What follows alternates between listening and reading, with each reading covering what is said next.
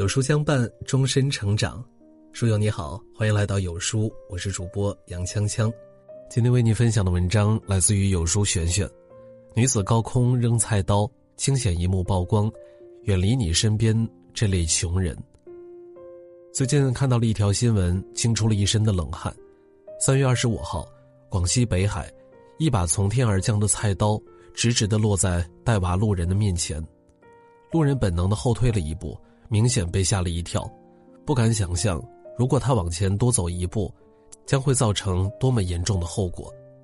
究其原因，更是让人气愤，仅仅是因为楼上一住户控制不住情绪，一气之下便将菜刀扔了出来。事发之后，相关话题迅速登上热搜，引起了上亿网友的热议。生活压力谁都大，这种做法太极端，被情绪控制太可怕了。一定要远离这种人，因为他这种不负责任的行为，女子已经被相关部门立案侦查。每个人都有心情不好的时候，内心稳定的人会努力克制，尝试解决问题，而不是任意发泄。正如《一生的资本》中所说，任何时候，一个人都不能做自己情绪的奴隶，不应该使一切行为都受制于情绪，内心频繁波动。动不动就会情绪上头的精神穷人，很容易做出极端行为，消耗自己，伤害他人。哲学家尼采曾说：“如果情绪总是处于失控状态，就会被感情牵着鼻子走，丧失自由。情绪一来就不管不顾，是一个人内心不稳定的最直观表现。”也是在前几天，广西玉林发生了一起女子纵火轻生事件。当地消防支队接到群众报警后，迅速组织救援。到达现场，发现一栋高层住宅楼正在着火，窗户不断的有浓烟冒出。消防人员当机立断，破拆房门，出动两支水枪，才将火势完全扑灭。此时，纵火女子已经晕倒在地，被急忙送往医院治疗。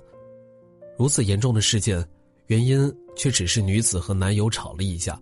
一时冲动点燃了家具，类似的事情并不少见。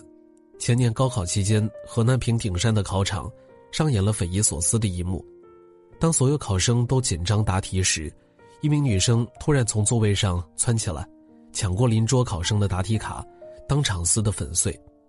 当时考场里一片寂静，连监考老师也反应了几秒钟才明白过来。事后，知情人透露，有两名同学的答题卡被撕。而女生的理由，只是感觉自己没有考好，情绪失控，需要发泄。不稳定情绪就像埋在心间的一颗雷，一旦失控，损己伤人。全球知名 TED 演讲中有这么一句话：“情绪是人成长过程中重要的组成部分，不能控制情绪，会阻碍我们成为成熟且成功的人。”人非草木，谁都有沮丧、愤怒。甚至是负面情绪爆棚的时候，能在关键时刻控制住自己，不做出格的事情，才是一个内心稳定的人最该有的反应。想起了一个很经典的故事：一条蛇爬过锯子被割伤，它很生气，转身咬住锯子，结果嘴巴又被割破了。蛇非常的愤怒，以为锯子是在攻击自己，于是他拿出了杀手锏，用整个身子缠住了锯子。想要杀死他，结果可想而知。可是蛇到死都不会想到，害死他的只是自己的坏情绪。古语有云：“急则有失，怒则无志。”情绪不稳定的人，总会在急忙中出现差错，在愤怒中丧失理智。想必大家还记得前段时间火上热搜的乾隆白菜事件。天津交通广播电台的两位主持人做了一档主题为。北京是不是美食荒漠的节目？在节目提问时，听众列举了北京烤鸭、北京爆肚等食物，结果男主持无视职责，仅以个人倾向便对菜品予以否决。眼看主题跑偏了，女主持站出来打圆场。我们今天的主题是北京是不是美食荒漠？多听听大家怎么说。如果男主持稍有收敛，局面肯定不会走向另一个极端，但是他态度依旧。听众提到乾隆白菜时，随口一句：“乾隆白菜只是一道凉菜。”这时，女主持人坐不住了：“为什么听众说什么你都要杠一下？”